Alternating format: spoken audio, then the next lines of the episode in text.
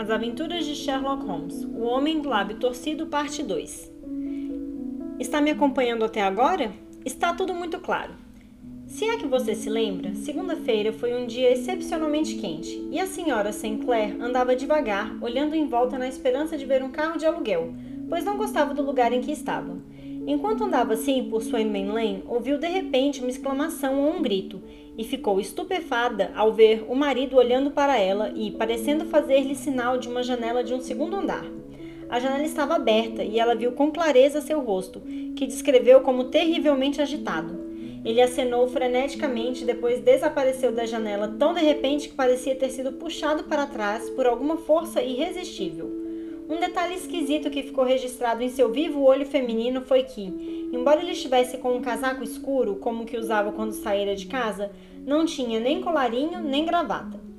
Convencida de que havia alguma coisa errada com ele, desceu os degraus correndo, pois a casa era exatamente o antro de ópio onde você me encontrou hoje, e, irrompendo pela porta, tentou subir as escadas que levam ao primeiro andar. Ao pé das escadas, entretanto, encontrou esse bandido eurasiano de quem falei, que a empurrou para trás e, ajudado por um dinamarquês, que é seu assistente, jogou-a na rua. Cheia de dúvidas e receios enlouquecedores, saiu correndo e, por sorte, encontrou na rua Fresno vários policiais com um inspetor, todos a caminho de suas rondas. O inspetor e dois policiais a acompanharam de volta e, apesar da resistência do proprietário, foram até o quarto onde o Sr. Sinclair havia sido visto pela última vez. Não havia sinal dele. Na verdade, em todo o andar não havia ninguém, exceto um desgraçado aleijado de aspecto horrível que, ao que parecia, morava lá. Tanto ele quanto o eurasiano juraram que ninguém estivera no quarto da frente aquela tarde. Suas negativas foram tão enfáticas que o inspetor ficou desconcertado e chegou a acreditar que a senhora Sinclair tivesse se enganado quando, com um grito, ela se atirou sobre uma pequena caixa de madeira que estava na mesa e arrancou a tampa. Dentro estava o brinquedo que seu marido havia prometido ao filho. Essa descoberta e a confusão evidente do aleijado fizeram o inspetor compreender que o assunto era grave. Os quartos foram examinados cuidadosamente e os resultados apontavam para um crime abominável. O quarto da frente estava mobiliado com simplicidade, como uma sala de estar, e se comunicava com um pequeno quarto de dormir, que dava para os fundos de uma das docas.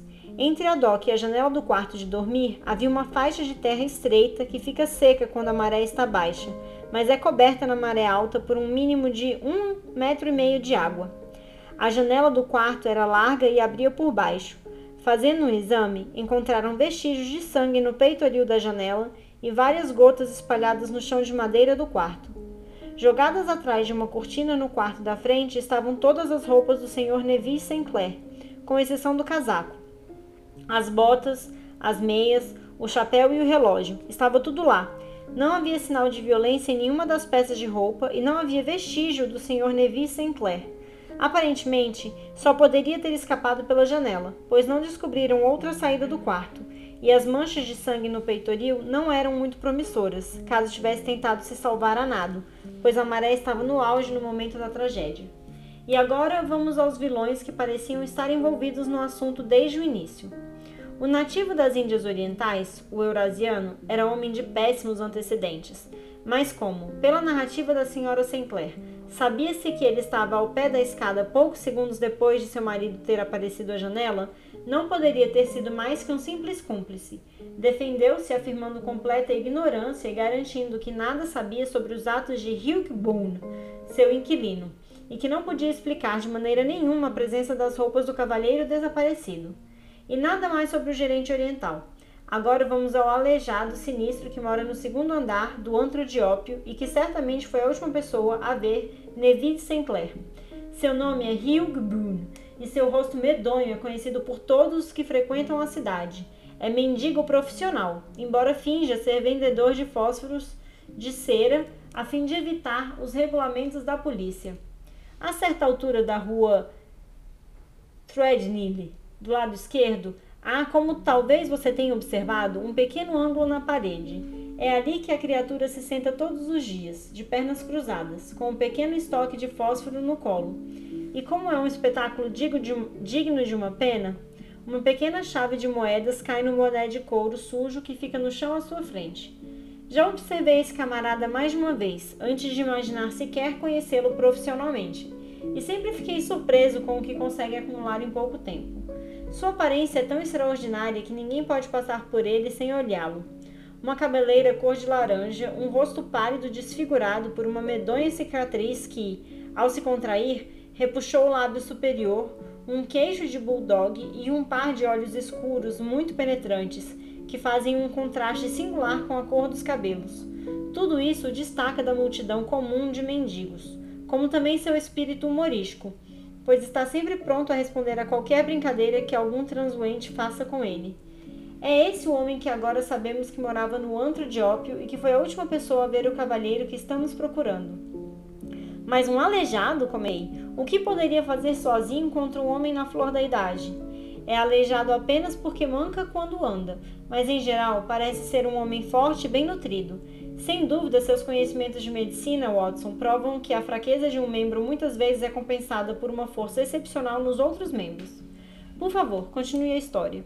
A senhora Claire desmaiou quando viu sangue no peitoril da janela e foi levada até a sua casa de carro pela polícia, já que sua presença em nada ajudaria as investigações. O inspetor Barton, encarregado do caso, examinou com cuidado o prédio, mas não encontrou nada que esclarecesse o mistério. Tinha sido um erro não prender Boone imediatamente, pois teve alguns minutos em que podia ter podia se ter comunicado com seu amigo, o Eurasiano, mas essa falha foi logo remediada. Eles o apanharam e revistaram, mas sem encontrar nada que o incriminasse.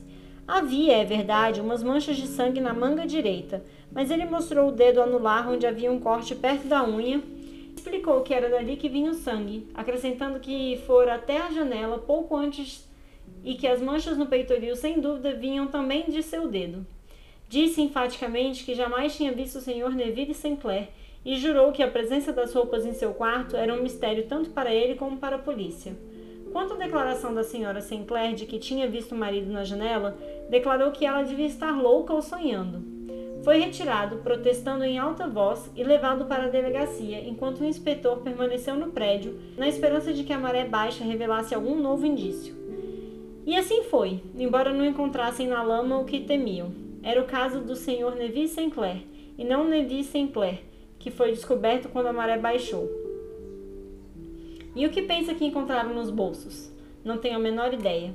É, você não pode adivinhar. Todos os bolsos estavam cheios de moedas, 421 pennies e 270 em moedas de meio penny. Não era de admirar que a corrente não o tivesse arrastado, mas um corpo não é diferente. Há um redemoinho violento entre as docas e a casa. Era bem provável que o casaco, com todo o peso, ficasse na lama enquanto o corpo nu era sugado pelo rio. Mas você disse que todas as outras roupas foram encontradas escondidas no quarto, então o corpo estava vestido somente com o casaco? Não, mas há outras maneiras de encarar os fatos. Vamos supor que esse tal de Boone tenha jogado Neville Sinclair pela janela, sem ser visto por ninguém. O que faria então? A primeira ideia que lhe ocorrer, ocorreria seria livrar-se das roupas que o incriminariam. Então pegaria o casaco e, na hora de jogá-lo pela janela, se lembraria de que ia flutuar e não afundar. Não tem muito tempo, pois já ouvia o barulho lá embaixo, quando a senhora Sinclair tentava subir as escadas e talvez já tivesse sabido pelo seu cúmplice, o eurasiano, que a polícia vinha correndo pela rua. Não há um minuto a perder. Corre para o esconderijo onde acumulou os frutos de sua atitude de mendigo e enche os bolsos do casaco com todas as moedas que consegue pegar para garantir que afunde. Atira-o pela janela e teria feito o mesmo com as outras roupas se não tivesse ouvido os passos subindo a escada. Só teve tempo de fechar a janela quando a polícia chegou. Parece bem possível. Vamos aceitar como uma hipótese, já que não temos coisa melhor. Boone, como lhe disse, foi preso e levado para a delegacia, mas não conseguiram descobrir nada em seu passado que depusesse contra ele. Era conhecido havia anos como mendigo profissional, mas sua vida tinha sido sempre muito tranquila e inocente. Assim estão as coisas no momento, e as perguntas que têm de ser respondidas. O que Levi Sinclair estava fazendo em um antro de ópio? o que aconteceu com ele enquanto estava lá, onde está agora e o que Hugh Boone tem a ver com seu desaparecimento, continuam longe de ser esclarecidas. Confesso que não me lembro de nenhum caso que tenha tido no passado que parecesse tão simples de início e que apresentasse tantas dificuldades. Enquanto Sherlock Holmes relatava essa série estranha de acontecimentos, tínhamos percorrido velozmente os subúrbios da grande cidade e deixado para trás as últimas habitações isoladas, e corríamos agora por uma estrada ladeada de arbustos. Quando ele estava terminando, entretanto, passamos por duas aldeias onde algumas luzes ainda brilhavam nas janelas. Estamos nos arredores de Lee, disse meu companheiro. Atravessamos três condados nessa curta viagem começando por Middlesex, cortando Surrey em ângulo e terminando em Kent. Está vendo aquela luz entre as árvores? Ali é Cerdas. E ao lado daquela luz está uma, uma mulher cujos ouvidos ansiosos, não tenho a menor dúvida, já perceberam o ruído dos cascos do nosso cavalo. Mas por que você não está conduzindo essa investigação da Baker Street? perguntei. Porque há muitas perguntas que têm de ser feitas aqui mesmo. A senhora Sinclair muito gentilmente pôs à minha disposição dois quartos e pode ter certeza de que ela receberá muito bem meu amigo e colega. Detesto encontrá-la, Watson, sem ter nenhuma notícia do marido. Aqui estamos. Paramos diante de uma casa grande no centro de um amplo terreno. Um rapaz da cocheira viera correndo segurar o cavalo e, saltando do carro, segui Holmes pelo caminho estreito e curvo que ia até a casa. Quando nos aproximamos, a porta se abriu e uma mulher pequena e loura, com um vestido claro de musseline de soie, debruado de gaze rosa nos punhos e na gola, surgiu na abertura. De pé, delineada pela luz que jorrava de dentro, uma das mãos na porta, a outra meio levantada, o corpo ligeiramente inclinado para frente, o rosto de olhos ansiosos e lábios entreabertos. Ela Toda era uma pergunta. Então, exclamou, então. Aí, percebemos que éramos dois. Deu um grito de esperanças que se transformou em gemido quando viu meu companheiro sacudir a cabeça e encolher os ombros. Nenhuma notícia boa? Nenhuma. Mas nenhuma notícia má? Não. Graças a Deus. Mas entrem. O senhor deve estar cansado, pois foi um dia muito longo. Este é meu amigo, Dr. Watson. Tem sido de importância fundamental para mim em muitos dos meus casos e por sorte pude trazê-lo comigo para me ajudar nessa investigação. Muito prazer em conhecê-lo, disse, apertando minha mão cordialmente. Por favor, desculpe qualquer falha minha na hospitalidade, mas o senhor compreende que sofri um golpe terrível. Minha cara senhora, respondi. Sou um velho veterano, mas mesmo que não fosse, estou vendo que não há necessidade de pedir desculpas. Se puder ser útil à senhora ou ao meu amigo, ficarei realmente muito feliz.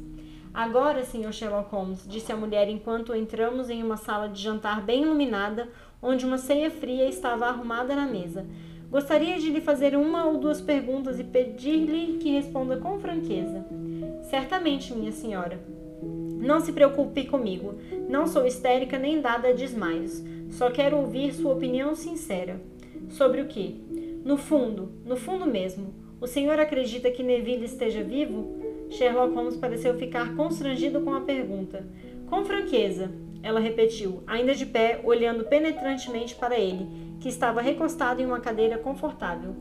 Com franqueza, minha senhora, não.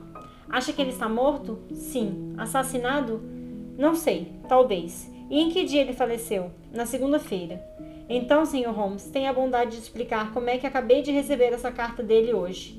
Sherlock Holmes deu um salto da cadeira como se tivesse recebido um choque elétrico. O quê? exclamou. Sim, hoje, ela sorriu, segurando um papel que agitava no ar. Posso vê-la? Certamente. Tirou-a da mão dela com ansiedade e alisou-a sobre a mesa, puxando a lâmpada para perto e examinando-a com atenção.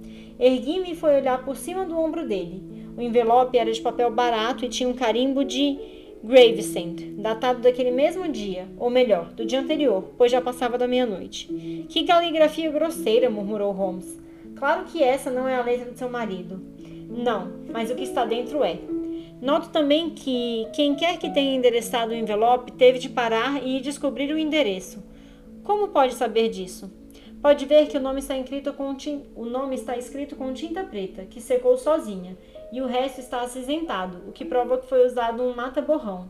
Se tudo tivesse sido escrito ao mesmo tempo e secado com mata-borrão, ficaria do mesmo tom cinzento. Esse homem escreveu o nome e depois houve uma pausa até escrever o endereço, o que significa que não sabia o endereço de cor. É apenas um detalhe, mas os detalhes são muito importantes.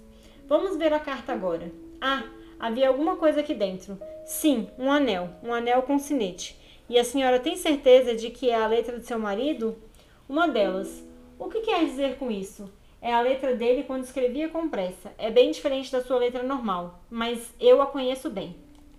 Minha querida, não fique com medo. Tudo vai dar certo. Há um enorme engano que pode demorar a ser corrigido. Tenha paciência. Neville.